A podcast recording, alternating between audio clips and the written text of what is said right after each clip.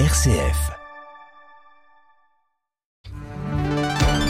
6h30, 9h, la matinale.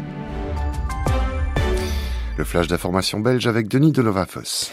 Bonjour, bonjour à tous. Une grève de 24 heures sera organisée le 11 janvier prochain dans toutes les prisons belges, a annoncé la CVCSC Service Public.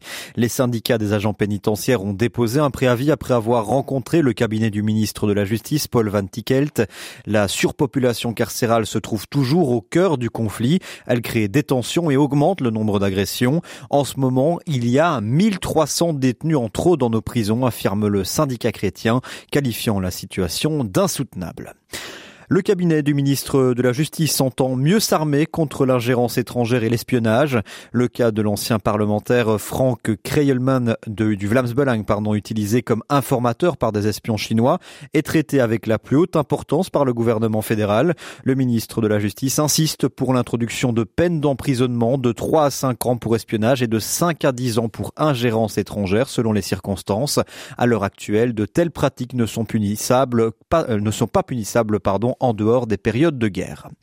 Toujours dans l'actualité, Oxfam Belgique dénonce ce matin des inégalités de genre flagrantes dans l'agriculture en Wallonie. Pour l'ONG, l'agriculture est encore fortement basée sur une division sexuelle du travail qui exacerbe les inégalités au sud du pays. C'est pourquoi elle formule neuf recommandations visant à réduire ces inégalités relatives au statut, au divorce, au revenu, à l'accès à la terre et enfin à l'héritage.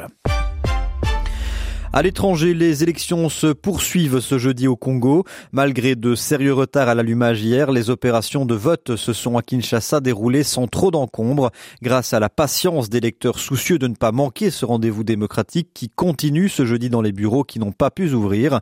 Parmi les candidats, on peut citer le président sortant Félix Tshisekedi, mais aussi Martin Fayoulou ou encore le docteur Denis Mukwege. Retour chez nous, la ville de Bruxelles prévoit d'avoir rénové progressivement et complètement le stade Roi-Baudouin d'ici 2030, a affirmé hier son échevin des sports, Benoît Ellings.